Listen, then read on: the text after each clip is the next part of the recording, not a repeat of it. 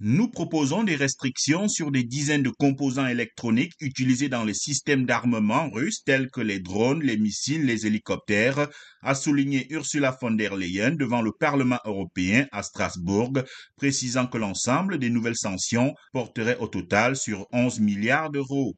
Mais il y a aussi des centaines de drones fabriqués en Iran que la Russie utilise sur les champs de bataille en Ukraine. Ces drones iraniens tuent des civils ukrainiens, a-t-elle ajouté.